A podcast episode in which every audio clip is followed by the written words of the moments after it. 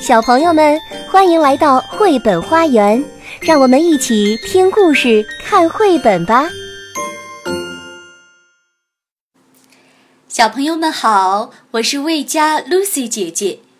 今天 Lucy 姐姐在北京给你讲故事。这个故事名字叫做《摘星星的孩子从月亮上回家》。它是由英国奥利弗·杰夫斯著。杨玲玲、彭一翻译，接力出版社出版。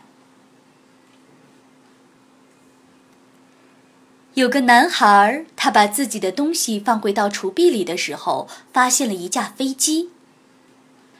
他不记得橱壁里有一架飞机，不过他想可以马上坐飞机出去兜兜风。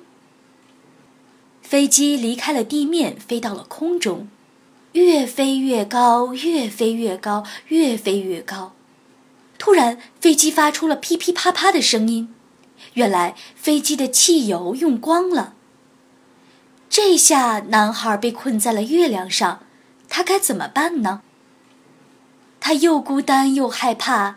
没有多久，他的手电筒也快要没有电了。在太空里，有个家伙也遇到了麻烦。他的飞船发动机发生了故障，于是他驾着飞船朝一闪一闪的亮光那里开去，砰的一下落在了月亮上面。男孩和火星人都听到了黑暗中的声响，他们以为会发生可怕的事情。不过，等他们的眼睛适应了黑暗，他们才发现对方也遇到了麻烦，他们不再孤单了。男孩告诉火星人，他的油箱空了。火星人告诉男孩，他的发动机坏了。他们一起想办法，怎样才能修好机器？怎样才能回家呢？为了去拿他们要用的东西，男孩朝下面的地球跳了下去，正好落到了海里。他朝家的方向游去。男孩累坏了，一回到家就坐在他最喜欢的椅子上，想要好好喘口气。他最喜欢的电视节目正好开始了，他就舒舒服服地坐在那里看了起来。突然，他想起了自己还有事情要做，赶紧跑到橱柜里去拿要用的东西。他跑到外面，大声地呼喊，可是没有人回答，没有人能听到他的呼喊声。男孩往更高的地方爬去，边爬边喊，等待着回应。这一次，有一根绳子放了下来。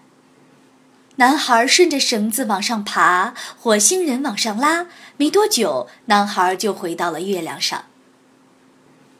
男孩拿出合适的扳手，修好了火星人的发动机。火星人给男孩的油箱装满了汽油。他们互相告别，感谢对方的帮助。可是，他们不知道还有没有见面的机会。度过了漫长的夜晚。他们俩最终都离开了月亮，男孩朝一个方向飞，火星人朝另一个方向飞，两个人踏上了回家的路。小朋友们，这个故事露丝姐姐就给你讲到这里。小男孩和火星人虽然都各自飞回了各自的星球，不过呢，他们却收获了新的朋友、新的友谊，是不是我们也应该为他们高兴呢？好了，宝贝们。我们下次见吧。本节目由爱乐公益出品。